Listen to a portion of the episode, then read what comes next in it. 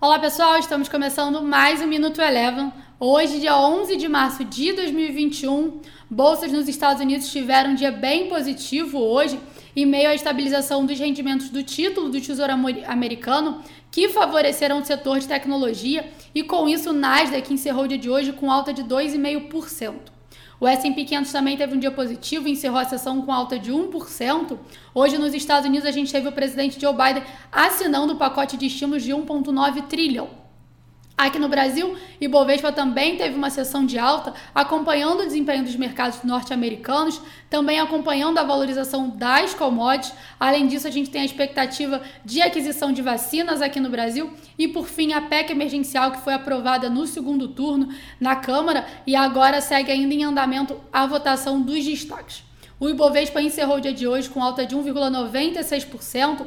Mais uma vez, CVC figurou entre as maiores altas, subiu aproximadamente 11%.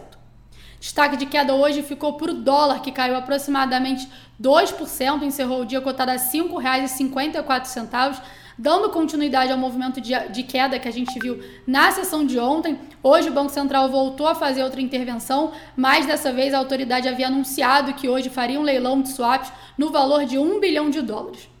O mercado ainda segue analisando a calibragem do nível do câmbio, que seria que poderia ser uma forma da autoridade frear uma alta expressiva, uma alta agressiva da Selic na próxima reunião do Copom, que acontece na semana que vem.